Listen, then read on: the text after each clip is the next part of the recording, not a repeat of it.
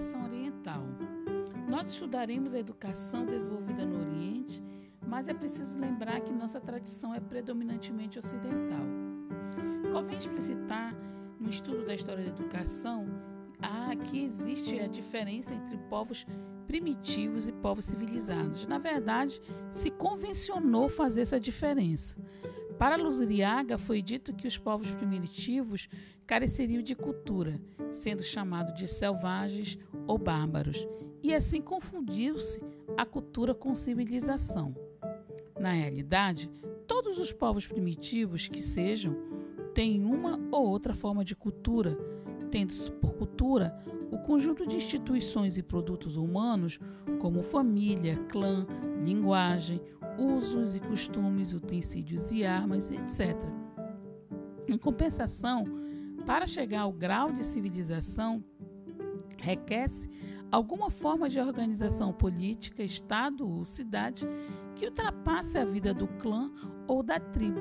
Somente em algumas sociedades ou povos primitivos chegam a essa organização superior. Mas é preciso deixar claro que essa ideia de povos primitivos e povos civilizados não existe. É uma ideia que foi implantada na sociedade ocidental e ela é responsável por todo o processo de discriminação e preconceito, pois ela classifica os seres humanos em inferiores e superiores. E é preciso que a gente rompa com essa ideia para que a gente possa viver uma sociedade mais igualitária, mais humana e uma sociedade principalmente antirracista.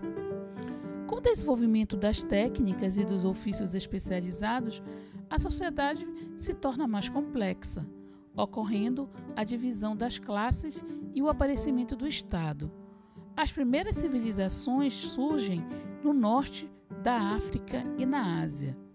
Na Antiguidade Oriental, a posse da terra não é a mar de todos, como na sociedade primitiva, e nem de particulares, mas é propriedade do Estado.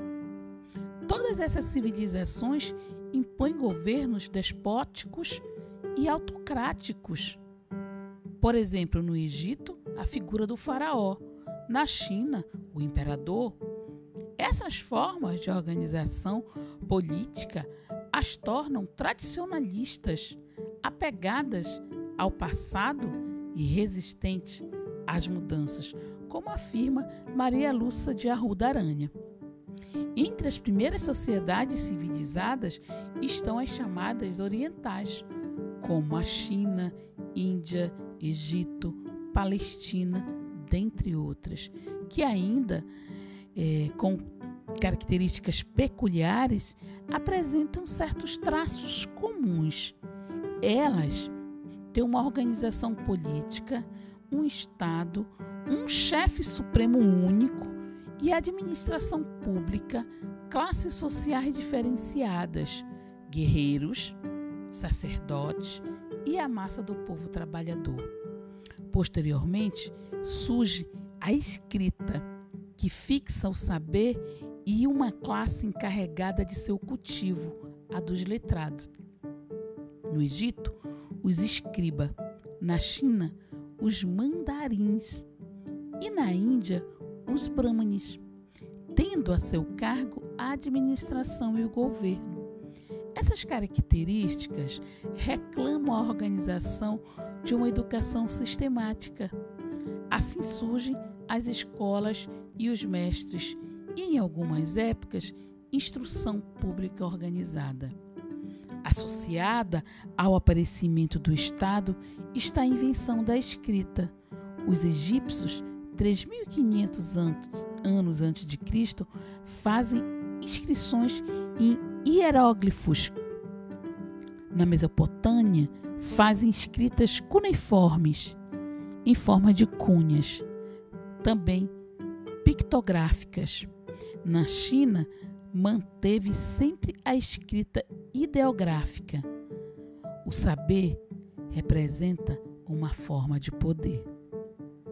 As preocupações com a educação permeiam os livros sagrados, que direcionam as regras ideais de conduta e orientação para o enquadramento das pessoas nos rígidos sistemas religiosos e morais. Enquanto que nas sociedades primitivas o saber é difuso, acessível a todos, nas civilizações orientais a população, comerciantes, lavradores e artesãos não tem direitos políticos nem acesso ao saber dominante. O conhecimento da escrita é bastante restrito. Com o tempo, aumenta o número dos que procuram instrução, embora apenas os filhos dos privilegiados conseguissem os graus superiores. Novamente, é a aranha que nos afirma isso. Podemos inferir que nesta época tem início o dualismo escolar, que destina um tipo de educação para o povo e outro para os filhos dos funcionários. A grande massa fica tão excluída da escola e restringida à educação informal. No Egito, as escolas funcionavam nos templos e em algumas casas, predominando o processo de memorização e a utilização constante de castigos. Apesar do teor religioso, a educação é prática e utilitária. Não vinha acompanhada de questões teóricas, de demonstração, nem de princípios ou leis científicas. Na Índia, a educação também é discriminatória, privilegiando os brahmanes. Eles são encaminhados por mestres e aprendem os textos sagrados dos Vedas e dos Upanishads. O hinduísmo se baseia nesses livros. As outras castas podem receber a educação elementar, mas os sudras e os párias dela se acham excluídos. Além do bubanismo, a educação na Índia foi influenciada pelo budismo. Então, os textos sagrados dos indianos são os Vedas e os Upanishads. A China, uma das mais tradicionais culturas, revela em sua educação caráter conservador, voltado para a transmissão da sabedoria contida nos livros clássicos, dentre eles talvez de mais difícil interpretação seria o chamado Livro das Mutações. E Xing, que remonta ao terceiro milênio antes de Cristo. Ao contrário das demais civilizações antigas, o sistema de seleção para o ensino superior é extremamente rigoroso, baseado em exames oficiais que distribui os candidatos nas diversas atividades administrativas. E a educação elementar visa a alfabetização, processo longo devido à complexidade da escrita chinesa. Tudo é feito de maneira rigorosa, com ênfase nas técnicas de memorização. Os hebreus, como nas demais civilizações antigas, estão impregnados de religiosidade e da ação dos profetas, seus primeiros educadores. As sinagogas eram locais de instrução religiosa e o livro de seus ensinamentos era a Bíblia. Significativa mudança acontece entre os hebreus, distinguindo-os dos demais povos. Primeira, a superação da concepção politeísta. Segundo, eles desenvolveram uma nova ética para os valores da pessoa e para a interioridade moral, valorizavam a educação manual, a aprendizagem de um ofício, a educação popular e a erudita marchavam paralelamente, e assim, como todos os povos orientais, os seus métodos de ensino baseavam-se na memória mecânica. A educação nas sociedades orientais busca, através dos caminhos religiosos, conduzir as pessoas com base em doutrinas morais.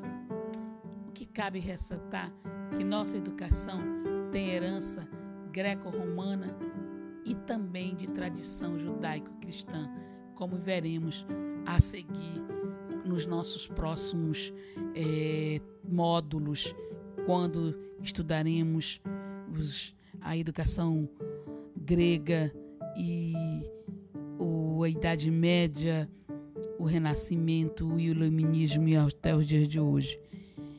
Bom, e é claro que o que se pode dizer dessas civilizações orientais é o forte apelo à memorização e o papel desse apelo, né, que vem muito dos hebreus na influência disso nas nossas vidas, principalmente aqui no Brasil, na formação da educação do povo brasileiro, que veio com os jesuítas. Mas isso é uma outra história que vai ser contada